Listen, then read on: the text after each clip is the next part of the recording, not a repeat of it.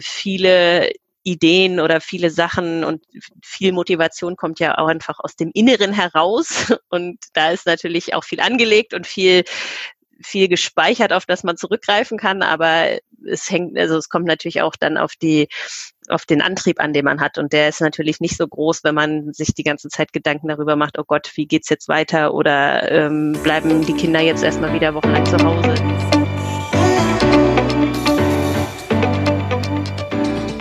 Ich bin Tina Busch und das ist mein Podcast, der Pop-up Cast.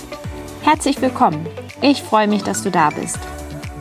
Dieser Podcast ist mein ganz persönliches Passion Project, das mich durch diesen November, durch die vier Wochen des Lockdowns begleiten wird. Was ist das Ziel? Ich habe nur ein einziges Ziel. Spaß zu haben.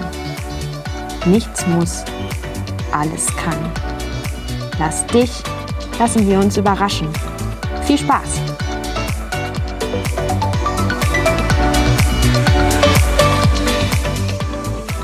Herzlich willkommen zu einer neuen Folge vom Pop-Up Cast. Heute habe ich Katja Frixe zu Gast. Hallo Katja. Hallo Tina. Schön, dass du da bist an diesem äh, bei uns schneit es übrigens an diesem grauen, äh, verschneiten Dezembermorgen. Wie ist es bei euch in Sigte? Ähm, Regen und Grau. Also leider kein Schnee, aber also leider, weil meine Kinder sich selber den Schnee freuen würden, aber ähm, ja, trotzdem nicht so schön. Gestern hat die Sonne noch geschienen, aber heute ist es eher trüb. Eher trüb, eher trübes Winterwetter. Ähm, liebe Katja, als allererstes äh, frage ich immer, ähm, wie bist du diejenige geworden, die du jetzt bist? Oh. Und wer bist du überhaupt? Vielleicht, ähm, vielleicht äh, das als allererstes. Ja, also ich äh, bin Katja Frixe und äh, bin 41 Jahre alt und äh, wohne ja in deinem Heimatdorf in der Nähe von Braunschweig, aus dem wir uns auch kennen. Und äh, ich bin Kinderbuchautorin von Beruf. Und das war ich natürlich äh, noch nicht immer, sondern vorher äh, habe ich noch ein paar andere Sachen gemacht, die aber alle so ein bisschen in diese Richtung schon gingen, äh, irgendetwas mit Kindern zu machen im allerweitesten Sinne. Also ich habe ähm, zuerst äh, Pädagogik studiert oder beziehungsweise Erziehungswissenschaften. Und als ich angefangen habe zu studieren, äh, nannte sich der Schwerpunkt äh, dieses Studiengangs Bildungsmittel und Jugendmedien. Und dieses Wort äh, Jugendmedien fand ich ja total spannend und dachte, ach, wer weiß, vielleicht kann man irgendwann mal beim Kinderfernsehen arbeiten oder irgendwie sowas machen, was so indirekt mit Kindern quasi auch zu tun hat. Und ja, dann habe ich studiert und wusste aber auch lange nicht, in welche Richtung ich gehen sollte, ob ich vielleicht doch mehr in so eine sozialpädagogische Richtung gehe oder ähm, ja. Und dann hatte mich äh, lustigerweise auch jemand aus unserem wohlbekannten Heimatdorf äh, angesprochen ähm, und gefragt, ob ich nicht mal Lust hätte, ein Praktikum im Kinderbuchverlag zu machen. Denn äh, die hatte damals äh, im Kinderbuchverlag gearbeitet.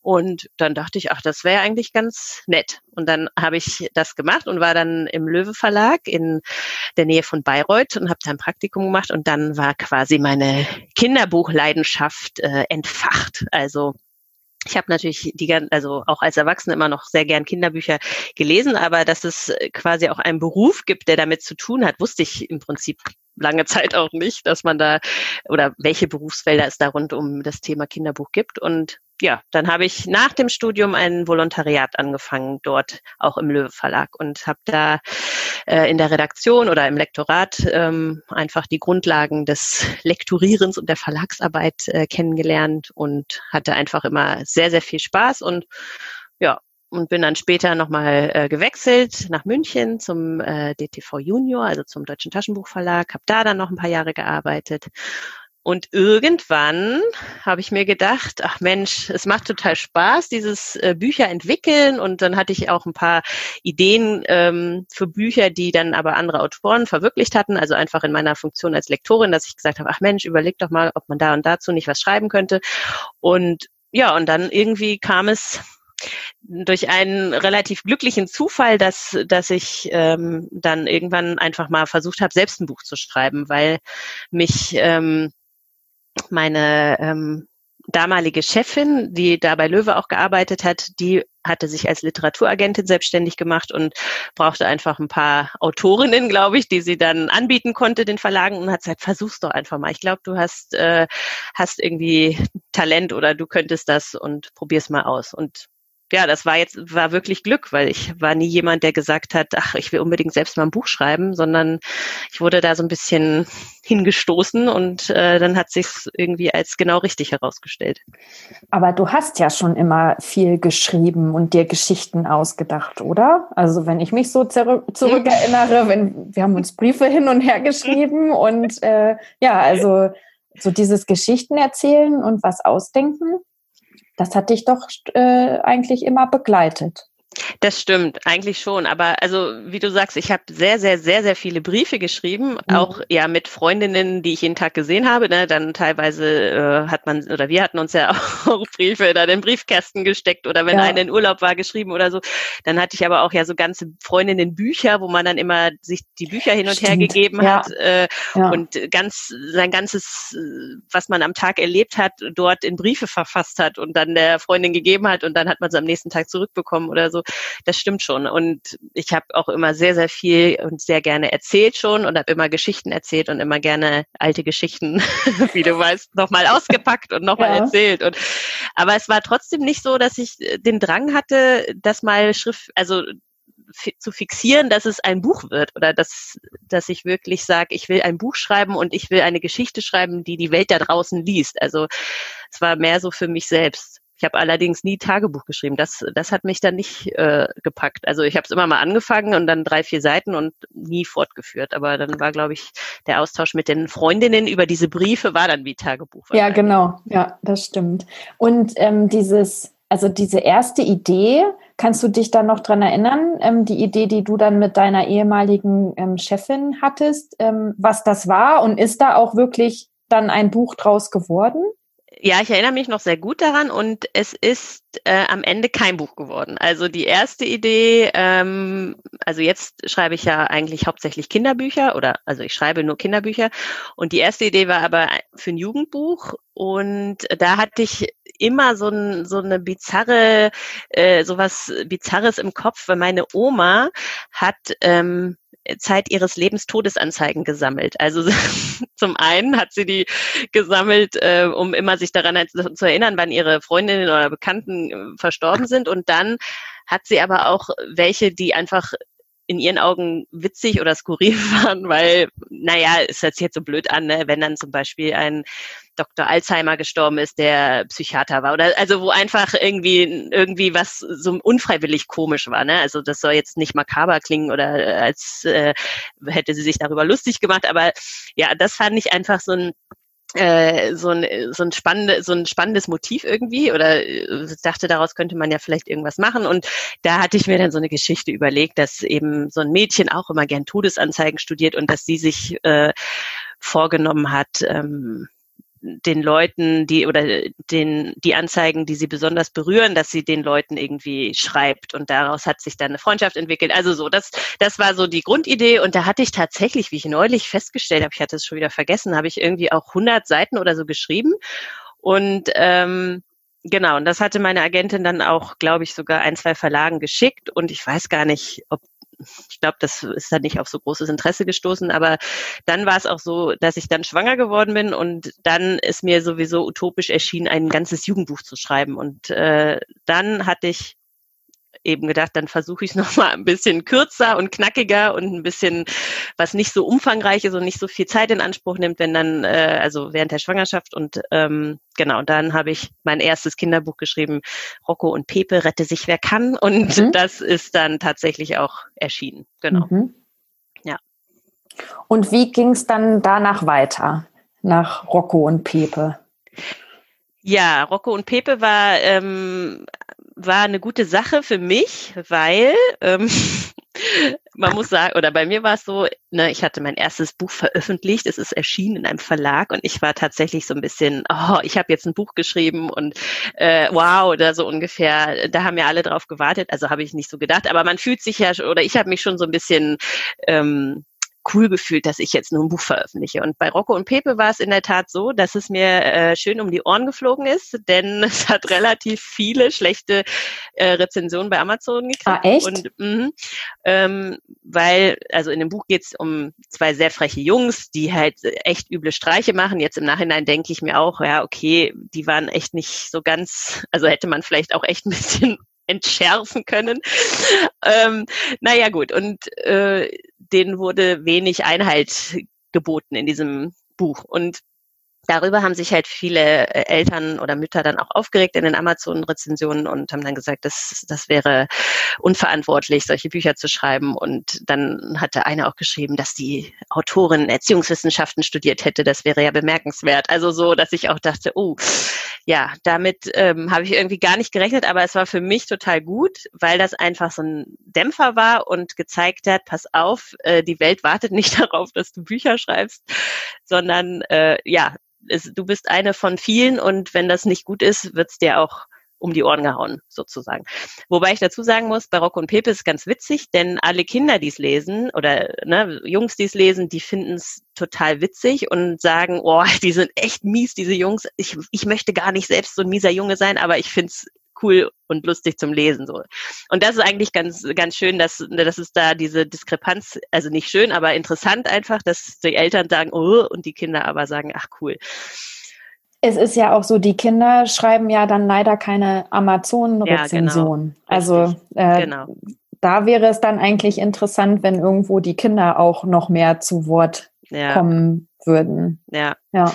Genau. Und naja, und das war ähm, für mich, wie gesagt, war das irgendwie ganz gut und dann ging es ja darum, ob man irgendwie was Neues nochmal macht und eine andere Idee. Und dann ist mir ja tatsächlich auch in Zusammenarbeit mit meiner besagten Agentin, die auch heute noch immer meine Agentin ist, also das hat sich wirklich äh, gut gefunden, ähm, da hatten wir dann die Idee oder kam bei so einem Treffen, haben wir dann zusammen gebrainstormt und da ist dann die Idee zu dem zauberhaften Wunschbuchladen entstanden. Und das ist jetzt sozusagen meine bekannteste Reihe. Da sind jetzt sechs Bände schon erschienen und das war vom, von der Zielgruppe ganz anders. Also einfach Mädchen ab acht und da hat irgendwie auch alles gut gepasst, so vom Covermotiv und dem Titel und ja, und das das hat einfach sich dann die ersten Bände haben sich dann so gut verkauft, dass der Verlag eben auch gerne weitere Bände machen wollte und das war dann das Gegenstück zu Rocco und mhm. Pepe quasi. Ja. Ähm, magst du noch mal kurz erzählen, worum es genau im Wunschbuchladen geht? Also es ist ja, äh, das kann ich ja hier noch mal sagen. Also es ist ja wirklich mittlerweile so egal, in welchen Buchladen man geht. Und ich gehe ja immer in ähm, äh, in Buchläden, wenn ich irgendwo bin. Im Moment bin ich leider nicht so viel unterwegs. Aber äh, der Wunschbuchladen, der steht da immer. Also ich habe kaum einen Buchladen gefunden. Ich gucke natürlich auch immer, ob der mhm. Wunschbuchladen mhm. da steht. Also ähm, das äh, ja, also ist echt weit verbreitet und ähm, mit meinen Kindern, wir haben uns da unterhalten uns dann auch immer mal wieder darüber, wie berühmt du denn bist.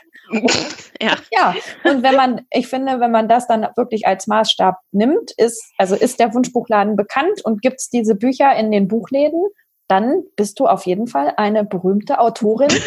Nicht nur in Deutschland, sondern die wurden ja auch sogar äh, übersetzt in andere Sprachen. Ja, richtig. Wunschbuchladenbücher. Aber ja. äh, jetzt ähm, nehme ich zu viel vorweg. Also erzähl doch erstmal, äh, worum es geht in der Reihe.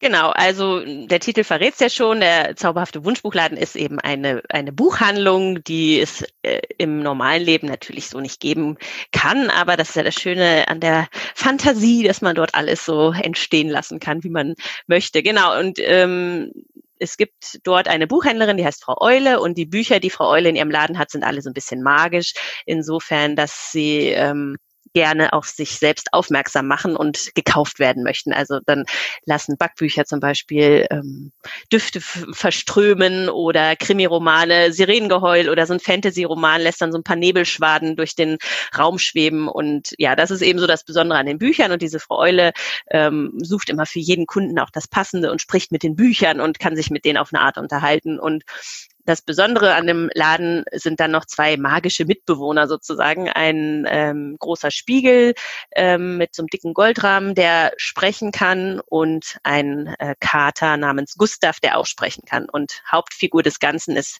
dann natürlich ein Mädchen, äh, ein zehnjähriges namens Clara und die bringt, verbringt einfach sehr viel Zeit in diesem Wunschbuchladen und hat das Glück, dass sie diesen sprechenden Kater und den Spiegel auch verstehen kann wohingegen das andere Kunden nicht können. Also sonst wäre das auch zu verwirrend gewesen, wenn jetzt jeder Kunde, der reinkommt, sich da mit dem Spiegel und dem Kater unterhalten kann. Und so ist es eben so eine ganz magische Gemeinschaft zwischen der Buchhändlerin Frau Eule, dem Mädchen Clara und diesem Kater und dem Spiegel. Und dann in jedem Band passiert dann irgendwie ein Abenteuer in dem Laden oder rund um den Laden, dass, dass diese Figuren zusammen lösen oder äh, mit dem sie sich dann befassen, genau. Mhm. Und ähm, wie viele Bände? Sechs gibt es jetzt. Genau, sechs Bände, genau. Und eins war, ist der letzte Band der Weihnachtsband oder war das der vorletzte? Genau, das war der vorletzte, äh, mhm. äh, Weihnachten mit Frau Eule, genau. Der, ähm, ja, und dann gab es noch einen letzten, eine Schule hält zusammen, das ist dann nochmal so ein Schulband. Die Bücher wurden ja auch übersetzt alle Bücher und in alle Sprachen oder wie genau ist so deine internationale Bekanntheit mittlerweile? Naja, so groß ist die äh, internationale Bekanntheit jetzt auch noch nicht. Also es sind tatsächlich alle Bände nach Tschechien verkauft. Das ist ganz witzig, weil offensichtlich die Tschechen einen großen Gefallen daran gefunden haben. Meistens ist es so, dass erstmal ein Band übersetzt und ja, übersetzt wird und man dann guckt, wie es läuft. Und Tschechien hat jetzt in der Tat alle Bände, glaube ich. Also auf jeden Fall bis zum fünften. Ich weiß nicht, ob sie den sechsten jetzt auch schon ähm, eingekauft haben. Genau. Und dann ähm, die sind aber noch nicht, also Tschechien sind auch jetzt schon erschienen und noch nicht erschienen sind äh, sind die äh, Bände in der Ukraine und in Rumänien. Die haben ja. das noch gekauft. Ja. Ich hoffe, ich sage jetzt nichts Falsches, aber ich bin mir relativ sicher. Und der Superknaller natürlich ist, äh, dass dass ein äh, der erste Band tatsächlich ähm, nach England und Amerika verkauft wurde. Also es ist halt ein Verlag, ähm, ein englischer Verlag hat das ähm, gekauft, die Rechte quasi und übersetzen lassen und es ist aber weltweit englisch äh, englischsprachiges äh, Recht oder so wie ich weiß jetzt nicht wie genau wie man das nennt. Also äh, der erscheint auf jeden Fall sowohl in Großbritannien als auch in den USA und mhm. da gibt es dann auch ähm, zwei verschiedene Ausgaben, also eine Taschenbuch Ausgabe und eine Hardcover-Ausgabe. Und cool. ja, das ist natürlich richtig äh, cool, einfach gut, weil ich auch Englisch verstehe ich ja auch, und wenn es so ein tschechisches Buch, weiß ich auch nicht, wie die das jetzt übersetzt haben oder was da. Also wird natürlich ja alles stimmen, aber sowas Englisches dann nochmal in der Hand zu haben, finde ich natürlich äh, einfach den Wahnsinn. Und das mhm. ist, glaube ich, passiert, glaube ich, nicht so häufig. Ähm, weil wir ja auch wissen, dass die Amerikaner und die Engländer ähm, sehr viele eigene sehr tolle Autorinnen und Autoren haben und da ist es schon was Besonderes, ähm, wenn man dann dorthin verkauft wird. Mhm. Und dann nächstes Jahr, also nächstes Jahr im Sommer ist dann endlich der Erscheinungstermin. Eigentlich hätte es ähm, dieses Jahr schon im Sommer erscheinen sollen. Es wurde dann wegen Corona verschoben. Und ja, da bin ich natürlich sehr gespannt, wie sich das da verkaufen wird oder ja, und ja. inwieweit bist du dann in so einen Übersetzungsprozess noch mit eingebunden? Also hast du da noch irgendwas zu sagen, ähm, was das Cover angeht oder gut Sprache? Beim Englischen könntest du vielleicht was sagen, beim Tschechischen jetzt nicht, aber wie ist das ähm, als Autorin dann? Also es ähm, ist unterschiedlich, ähm, wird es gehandhabt. Also manche fragen sehr viel nach. Ne, ist das okay, wenn wir das vielleicht ändern? Also bei den von den Tschechen habe ich gar nichts gehört und bei den äh, Engländern hatte ich relativ viel Austausch. Die haben dann aber wirklich auch so Sachen gefragt wie ähm, Clara ist jetzt nicht so ein gängiger Name. Bei uns ja. können wir einen anderen Namen. Ne? Dann haben sie, glaube ich, Lotti oder so haben sie das Mädchen genannt oder weiß ich jetzt nicht. Und ähm, auch so spezielle Sachen. Ähm, zum Beispiel ist es so, dass da ein Hund mitspielt in der Geschichte, der immer aus, also so, den die Oma immer mit Leberwurstbroten füttert. Und dann haben sie halt gesagt, ja, Leberwurst wäre halt überhaupt nicht gängig bei uns in England, ob sie da eine, irgendwas anderes nehmen können. Und, ja. dann, und ich bin da aber total locker und sag mir, sag dann auch, ihr müsst mich auch nicht fragen, ähm, macht es einfach so, dass es für euch passt, ne? weil was, was soll ich da sagen? Nee, ich möchte, dass es Leberwurst bleibt und jedes englische Kind denkt dann, was, was will, was, was will die das? denn? Ne? Was ist ja. das genau? Ja. Und was aber sehr interessant war noch bei der englischen Ausgabe, war, dass, ähm, dass sie gesagt haben, es würde sehr viel geflucht werden in dem Buch. Und ähm, nach meiner Empfindung wird ja eigentlich überhaupt nicht geflucht, weil das Mädchen sagt höchstens da wirklich, dass es mal denkt, Mist oder oh Mist, was ist da denn jetzt passiert? Also ich glaube, Mist war ist das Schlimmste an, an ähm, an Fluch, was äh, dort ist. Und das empfanden sie aber schon als zu viel. Und da haben sie dann auch ähm, gesagt, das würden sie gern ändern und ein bisschen abmildern. Und äh, ja, also genau, und da denke ich, mein Gott, ob die jetzt Mist sagt oder äh, ob sie einfach nur Oh Nein nee. sagt, das ja. genau, das, ja. das ist mir wirklich auch egal. Ja. Also ja, und das war aber wirklich auch für mich spannend zu sehen, ne? Dann nochmal, wenn jemand aus einem anderen Land nochmal das liest und äh, einfach sagt, was er da empfindet oder genau. Und das waren, äh, also die Engländer haben sich richtig viel Mühe gegeben oder auch die Übersetzerin, die hatte dann tatsächlich auch noch so zwei, drei Logikfehler gefunden, die dann im deutschen Lektorat durchgegangen sind oder die ich selbst dann natürlich auch nicht äh, bemerkt hatte. Und äh, da haben sie dann auch noch mal, ja, ob man das noch anders machen könnte und so, dass es dann ja alles zusammenpasst. Ach ja, spannend. Also findet tatsächlich dann äh, doch so eine lokale Adaption statt, äh, ja. so wie das jetzt mit der mit dem Leberwurstbrot ist. Wird Richtig. vielleicht dann Peanut Butter and Jelly oder oder ja, irgendwie, irgendwie sowas, ja. Ah, ja. interessant. Ja. Ähm, Jetzt hast du ja gerade schon gesagt, dass sich da mit dem Buch die Veröffentlichung verzögert hat wegen Corona. Mhm. Ähm, wie sieht denn das sonst aus? Was für einen Einfluss hatte, hatte und hat ähm, Corona jetzt auf deine Arbeit? Mm, also bei mir persönlich, ehrlich gesagt, nicht so viel. Ähm, also es hat sich jetzt ähm, an meinem alltäglichen Leben, an meiner Arbeit nicht viel geändert, mhm. weil ich auch vorher ja im Homeoffice war und einfach hier gesessen und geschrieben habe. Klar, als der, der erste äh, richtige Lockdown war und die Kinder zu Hause waren, da musste man sich einfach ein bisschen anders ähm, organisieren, wie man das hinkriegt. Aber das haben wir auch gut geschafft oder ich habe dann einfach weniger gearbeitet, aber das war okay. Aber was ein ganz großer Punkt ist, ähm, dass natürlich jetzt für die äh, für viele Autoren die äh, Lesungen weggefallen sind und die Lesereisen. Ne? Das das mache ich natürlich auch. Ich mache es nicht so extrem viel, einfach weil meine Kinder noch nicht so alt sind, dass ich jetzt andauernd unterwegs bin und ähm, sage, ach hier bin ich und da lese ich und das mache ich. Aber also deswegen, das hat mich jetzt nicht so extrem getroffen, weil ich nicht so viele Lesungen vereinbart hatte, aber viele Kolleginnen und Kollegen sind da schon hart von getroffen. Ne? Es gibt mhm. welche, die machen ja 100 oder weiß ich nicht Lesungen im Jahr und gut, bei mir sind einfach ein paar Lesungen ausgefallen, ein paar fanden noch so gerade in diesem Zwischenzeitraum, ja. äh, in dem alles wieder so ein bisschen lockerer war, fanden statt. Aber gut, jetzt äh, im November wäre auch eine Lesewoche gewesen, die ist ausgefallen, beziehungsweise wurde es dann freigestellt, ob man Online-Lesungen machen möchte oder ähm, ja, oder ob man trotzdem fahren möchte. Aber ich habe dann gesagt, nee, ich, ich mache das dann nicht und versuche es dann zu verschieben oder so. Genau. Und ähm, wie sieht das dann mit Projekten aus? Ähm, wurde da, also wurde da dann auch was gecancelt? Also was ich so gehört habe aus der, ähm, aus der Verlagswelt, dass ja dann irgendwie vieles einfach, äh, ja, zumindest bis zum Herbst oder dann auch bis nächstes Jahr ähm, verschoben wurde oder manches ja vielleicht auch total eingestampft. Und du brauchst jetzt, also musst jetzt nicht da im Detail erzählen, ähm, wie das ähm, bei dir gelaufen ist, kannst auch gerne allgemeiner bleiben, ähm, wie das generell so ja mit Autoren äh, jetzt gelaufen ist in der Zeit. Ähm, also ich glaube, es gab alles. Also ich glaube, es gab Sachen, die richtig gecancelt wurden. Ähm, bei mir war es jetzt tatsächlich so, dass ein Buch nicht erschienen ist. Das lag aber nicht unbedingt an Corona. Also es okay. war, glaube ich, nicht der Hauptgrund. Es hat aber wahrscheinlich dann es noch ein bisschen befürwortet. Oder also es war dann wahrscheinlich, dass man in Corona-Zeiten dann gesagt hat, oh, jetzt wäre es noch, noch schwieriger, dieses Buch zu bringen, dann lassen wir es jetzt vielleicht ganz. Aber das, das hing jetzt, glaube ich, nicht direkt zusammen.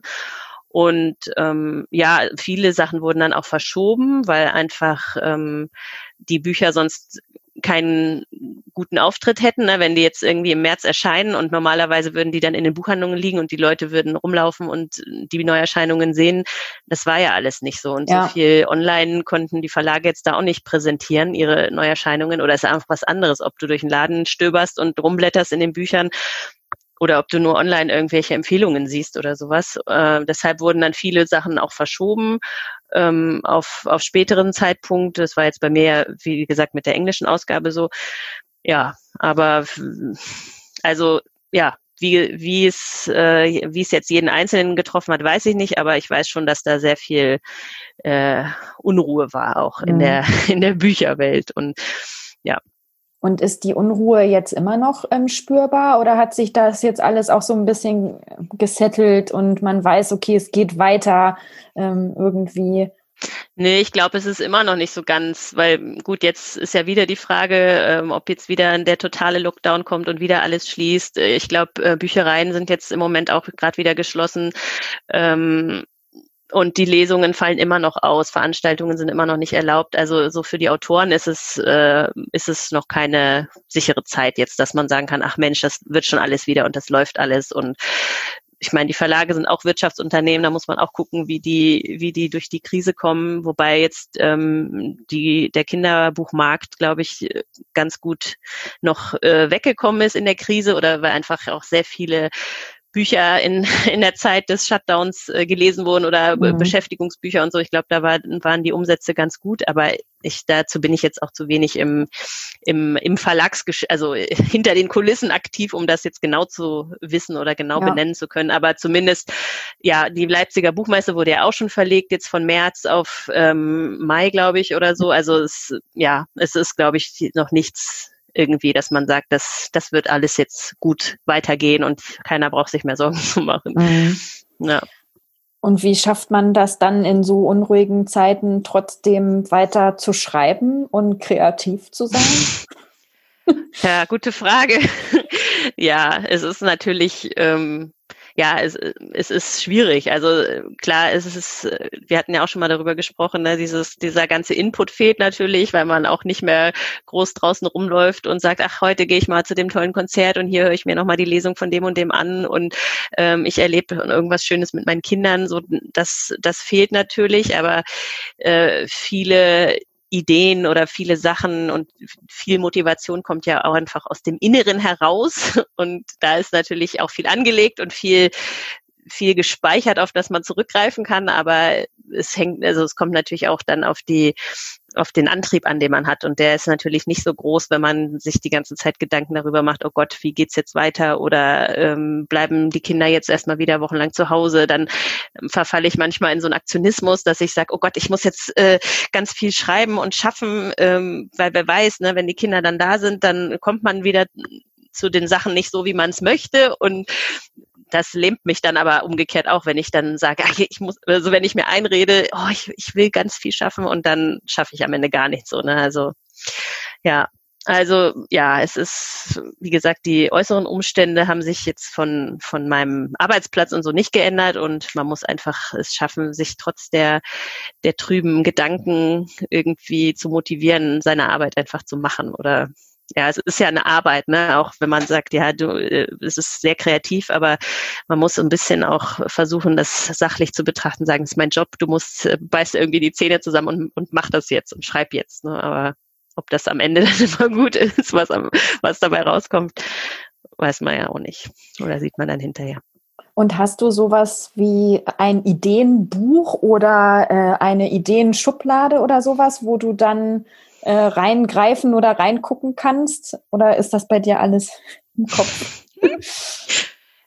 ähm, also ich habe so, ich habe ehrlich gesagt nicht so eine große Schublade, wo sehr viel drin ist. Ich habe so ein paar ähm, so ein paar Stichworte oder manchmal sagen meine Kinder irgendwas Lustiges oder so, dann schreibe ich mir mal so einzelne Wörter auf mhm. oder oder sie spielen irgendwas und dann schreibe ich mir das auf. Aber es ist jetzt nicht, dass ich da so, so eine große Liste habe und die ich immer mal wieder durchgucke. Also ich habe so ein Dokument äh, am Computer, äh, also abgespeichert am Rechner und da schreibe ich immer mal so Stichworte rein, aber das ist nicht viel und das ist nicht lang. Also ich bin mehr so der pragmatische Typ, wenn ich jetzt weiß, oh, jetzt musst du dir mal wieder was Neues überlegen, dass ich mich dann irgendwie hinsetze und sage, so, was, ähm, was könnte man dann mehr kombinieren oder was gab es noch nicht oder äh, was, was, ähm, ja, was könnte man nochmal aus irgendwelchen Sachen herausziehen und ja, genau. Also es ist jetzt nicht so, es gibt ja Autoren, Kolleginnen, da weiß ich, die sagen, oh Gott, ich weiß gar nicht, wohin mit meinen Ideen. Das ist, äh, ich habe so viel schwirrt mir im Kopf rum und ich weiß nicht, was ich zuerst aufschreiben soll. So ist es bei mir gar nicht. Also bei mir ist es eher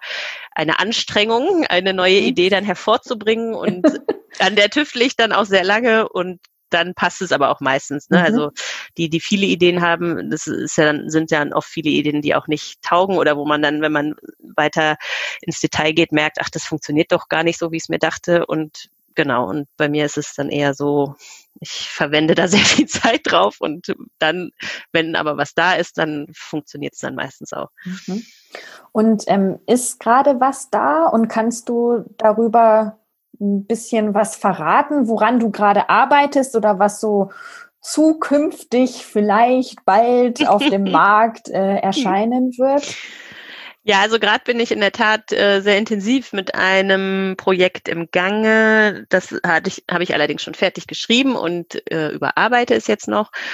Und das ist auch wieder sowas äh, wie der Beginn meiner Schreibkarriere quasi, dass jemand mich so ein bisschen geschubst hat und gesagt mhm. hat, versucht das doch mal. Also beim Wunschbuchladen zum Beispiel und bei Rocco und Pepe, das war immer relativ übersichtlich äh, zum Schreiben. Das waren so 80, 90 Manuskriptseiten und immer so ein gleicher festgesteckter Rahmen. Ne? Da habe ich dann auch immer gewusst, so, so und so werde ich die Kapitel schreiben und alles so ein bisschen eine sichere Bank inzwischen schon. Wie gesagt, sind ja dann auch sechs Bände gewesen und Jetzt haben sie, äh, also mein Verlag, der Dressler Verlag, hat dann gesagt, jetzt trau dich doch auch mal was Neues und guck doch mal, ob du nicht ein bisschen ähm, was Größeres schreibst, also umfangreicher und ein bisschen mehr, ähm, vielleicht noch mal ein bisschen mehr in so eine magische Richtung, weil der Wunschbuchladen hat ja so eine leichte Magie und dass man einfach so ein bisschen in eine magischere Welt eintaucht, die vielleicht gar nicht unbedingt so wie der Wunschbuchladen, der spielt ja eigentlich in einer realistischen Welt. Das könnte jetzt bei uns auch um, der, um die Ecke sein, dieser Laden und irgendwie eine andere Welt zu erschaffen. Und dann habe ich mich echt gesträubt und gesagt, das kann ich nicht und ich kann auch nicht so was Größeres schreiben und ich, ne, wie viel, und dann sollte ich auch, weiß ich nicht, 160 oder 170 Seiten sollten das dann äh, als Manuskript werden. Dann habe ich, naja, dann habe ich erst gesagt, oh wow, das, ich glaube nicht, dass ich das hinkriege. Und dann, naja, wie, wie auch damals mit der Agentin, die gesagt hat, jetzt mach es doch einfach mal, war es jetzt auch wieder so, ne, komm, jetzt versuch's doch mal und was soll ich sagen? Es hat mir total Spaß gemacht. Ach, cool, es, äh, ja. es, ähm, ich bin dann voll abgetaucht in diese Welt und habe dann einfach gedacht, jetzt, jetzt wirft deine Vernunft über Bord und lass doch einfach mal wirklich irgendwie auch Sachen zu, von denen du vorher gesagt hättest, nee, das ist nicht mein Metier oder das ist vielleicht zu fantastisch, das passt gar nicht zu mir oder so. Und ja, und das habe ich jetzt fertig geschrieben und ähm, bin total stolz, mhm. dass ich es geschafft habe. Cool. Und genau, jetzt war es beim Verlag und die haben dann gesagt, ja, also fanden es auch gut und äh, waren, ist aber immer so bei den Manuskripten, dass man natürlich dann nochmal was überarbeiten muss und es nochmal so ein bisschen äh, verbessern kann. Und das mache ich jetzt gerade. Und mhm. genau, das ist aber, also und das für mich ist immer das Schwierigste, wirklich fertig zu werden mit einem Text. Also dieses, dass ich es dann abgeben kann und das hatte ich geschafft und das Überarbeiten ist für mich dann eigentlich äh, total schön und macht mir dann Spaß und das geht mir viel leichter von der Hand okay. als äh, ne, wenn die jetzt sagen, schreib diese ganze Szene nochmal um, kann ich, ist das besser, als die Szene überhaupt erstmal zu erfinden. Ja. Das ist ganz lustig. So. Deshalb ist das im Moment ein ganz gutes Stadium, mhm. mit dem ich, also in dem ich mich befinde, weil das so ein Überarbeitungsstadium ist, wo wo ich weiß, ach, da kann ich jetzt noch ein bisschen was aus dem, was schon da ist, noch herausholen. Mhm. Genau. Und wann ungefähr kann man dann damit rechnen, dass das Buch zu kaufen ist? Also erfahrungsgemäß?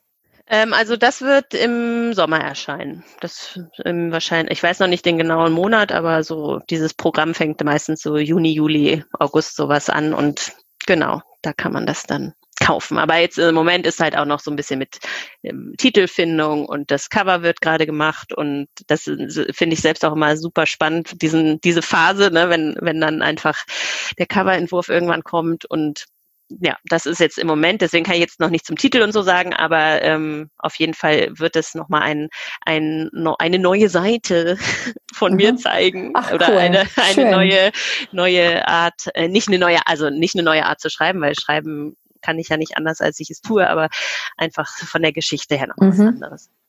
Und ähm, jetzt diese Coverfindung, ähm, sucht dann der Verlag die äh, Illustratorin, den Illustratoren oder die Illustratorin aus? Oder darfst du da auch äh, was zu sagen? Also der Verlag sucht es aus und ich kann aber was dazu sagen. Also wenn Sie jetzt jemanden, also Sie zeigen mir das und sagen, guck mal hier, das könnten wir uns gut vorstellen und dann meistens finde ich das auch dann total passend und gut. Und in dem Fall jetzt finde ich super gut. Also das, da weiß ich, dass das total schön zusammenpassen wird. Und ja, ich könnte, könnte jetzt auch sagen, oh, also wenn es mir partout gar nicht gefällt und ich mich gar nicht damit anfreunden kann, dürfte ich das auch sagen. Und dann würden sie vielleicht auch nochmal nach einer Alternative irgendwie suchen. Aber jetzt nur zu sagen, ah, mir gefallen aber die Nasen nicht, äh, die die Figuren da haben, na, dann würden sie jetzt auch nicht sagen, okay, dann suchen wir jemand anders. Oder, ja, aber es ist schon, es ist auch nicht so, dass ich jetzt jemanden suchen muss oder dass ich dann sage, ich schicke euch noch eine Alternative. Das ist schon alles in Verlagshand und da müssen ja auch ganz viele Sachen werden da ja auch mitentschieden. Also ich, ich gehe ja nur davon aus, wie passt es zur Geschichte und der Verlag muss ja auch gucken, wie verkau also was hat eine große Verkäuflichkeit, welche Bilder sprechen, äh, spricht die, sprechen die Zielgruppe an und ähm, so, ne, die haben natürlich mhm. noch andere Kriterien als ich selbst, die jetzt immer nur vom Inhalt ausdenken ja. würde. Und ähm, für welche Zielgruppe ist dann das neue Buch? Ähm, das ist so ab neun, zehn sowas. Mhm. Also neun Schrägstrich zehn. Ja, ja. Genau, für Jungen und Mädchen? Ja. Ja. Ja. Okay. Ist auch mal ein Novum und da freue ja. ich mich auch, weil oft, wenn ich mit dem Wunschbuchladen dann auf Lesungen gehe, dann sagen natürlich viele Jungs, oh, das ist ja so ein Mädchenbuch und das ist ja so ein Mädchencover und das wird auf jeden Fall ein, ein Cover, das beide anspricht und vom Thema auch auf jeden Fall beide anspricht. Mhm. Und äh, zum Wunschbuchladen ist die Reihe jetzt abgeschlossen oder kommt da noch mal was? Die ist jetzt erstmal abgeschlossen. Okay. Ja. Gut. Genau. Mhm. Das sollte ich nämlich von, äh, von meiner Tochter fragen. Oh ja. Ja, ja. genau. Ob es denn ja. da noch eine neue Reihe äh, gibt, obwohl ähm, die ja jetzt langsam da rauswächst. Ja, also deshalb ist es gut, wenn jetzt, äh, wenn jetzt was Neues und was äh, Fantastischeres ähm, kommt. Die hat nämlich gerade alle Harry Potter Bücher gelesen und ähm, Land of Stories. Ah ja. Mhm. Genau. Das ja, ist gerade so und dann so Bücher mit erster Liebe natürlich, die dann ja, ja. so ins Fantastische gehen, aber ähm, aber da rein, genau.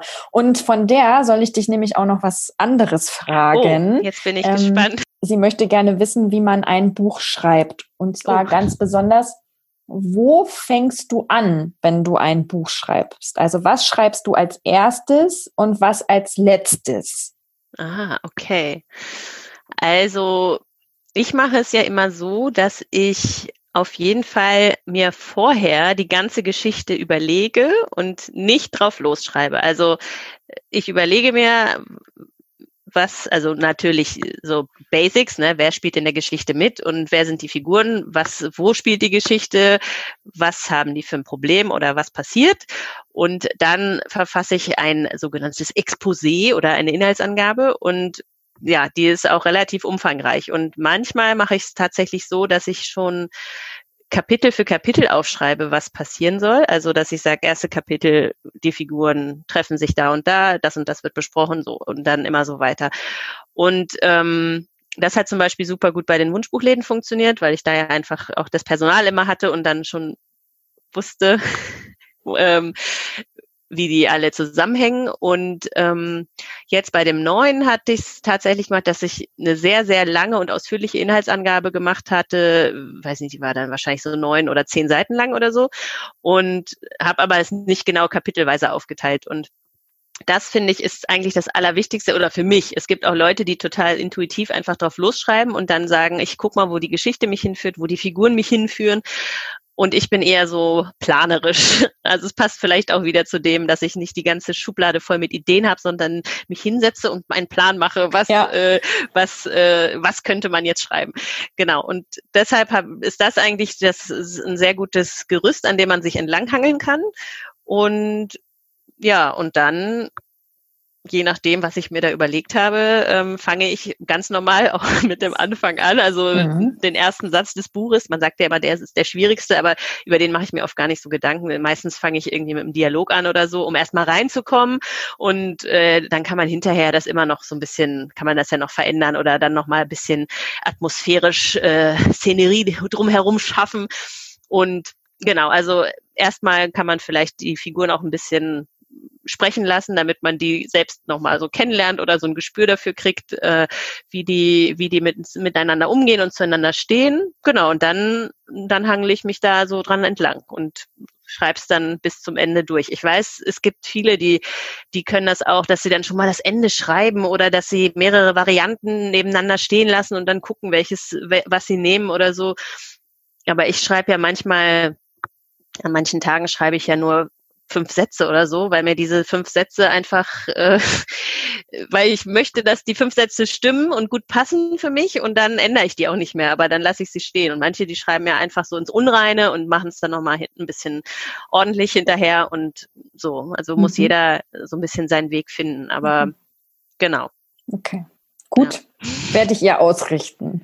Ansonsten gibt's aber auch sehr viele natürlich Bücher, die man sich nochmal anschauen kann und ähm, wie man eine Geschichte aufbaut und was es da für, für Spannungspunkte an welchem, äh, an welcher Stelle der Geschichte geben sollte und sowas. Ähm, ja, aber die, diese Theorien könnte ich jetzt hier nicht so wiedergeben, da müsste, müsste sie sich mal selbst einlesen. Genau, aber ich glaube, das ist auch zu weit. Also die ja. soll man jetzt erstmal einfach äh, so ein bisschen drauf losschreiben. Ich ja. glaube, das kommt daher, weil die in der Schule eben über den Spannungsbogen gesprochen haben und ähm, jetzt Aufsätze geschrieben haben und wie wichtig es eben auch ist, über Gefühle zu, ja. ähm, zu sprechen und einen Dialog mit einzubauen. Und daher kommt das jetzt. Und jetzt lasse ich sie einfach äh, erstmal machen. Ähm, ja. Und sie möchte auch wissen, ob du mit zehn Fingern schreibst. Ja. Äh, ja.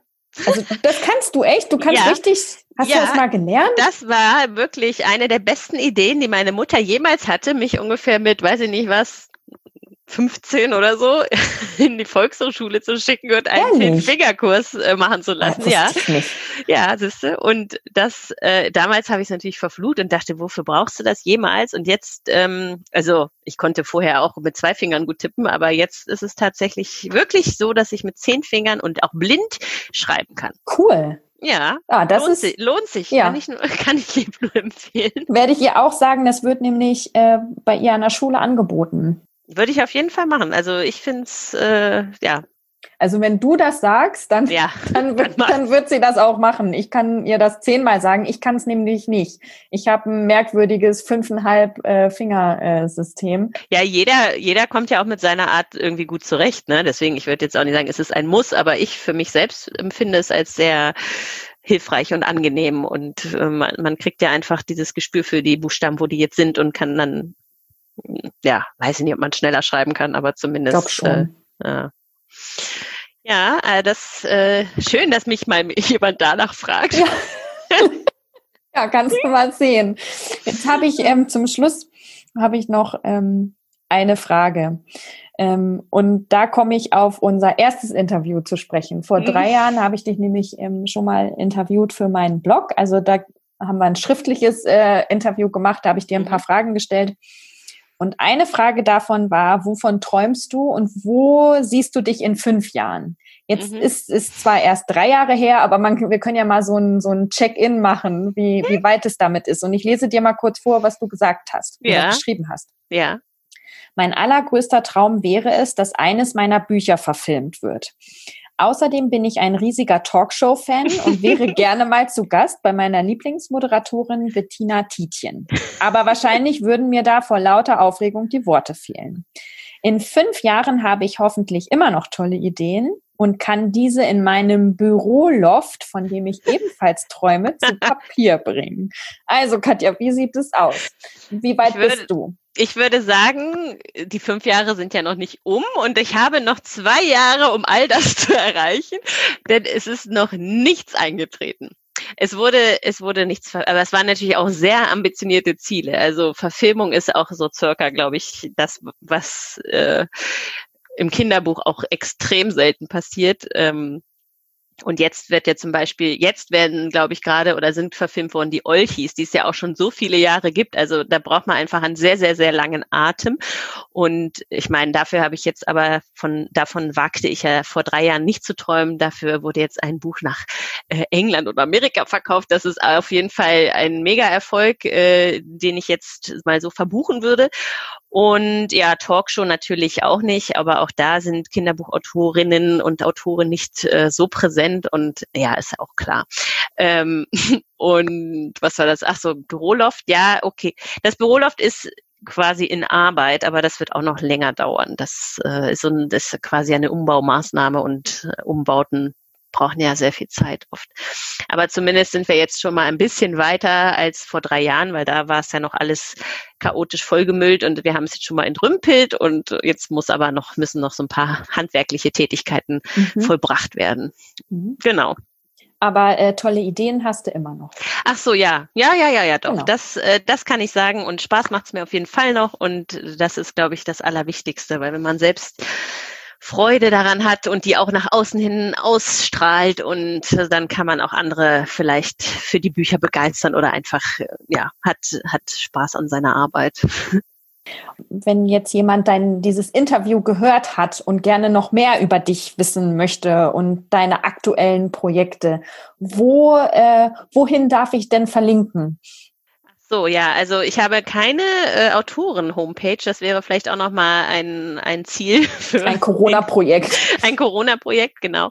Aber man findet mich äh, bei Instagram unter Katja Frixe und bei Facebook habe ich eine Autorenseite, die heißt einfach Katja Frixe Autorin, glaube ich, oder Kinderbuchautorin. Naja, du ich siehst, verlinke, ich, ja, ich, ich verlinke dann ähm, äh, in den in den Show Notes dahin. Aber am aktivsten bist du schon auf Instagram, oder? Ja, ja. ja. Okay, genau. Gut, schön. Vielen Dank. Ja, das danke. war ein schönes Gespräch. Danke für die Einladung. Es war mein, mein erster Podcast und es hat mir sehr viel Spaß gemacht und ich freue mich, dass ich mit dir diese Erfahrung teilen äh, durfte oder es mit dir meinen ersten Podcast machen durfte. Ja, sehr schön. Ich freue mich, dass du dich auf dieses äh, ähm, Experiment oder dieses Abenteuer eingelassen hast. Genau. Und wir haben jetzt auch tatsächlich 45 Minuten gesprochen. Ja, war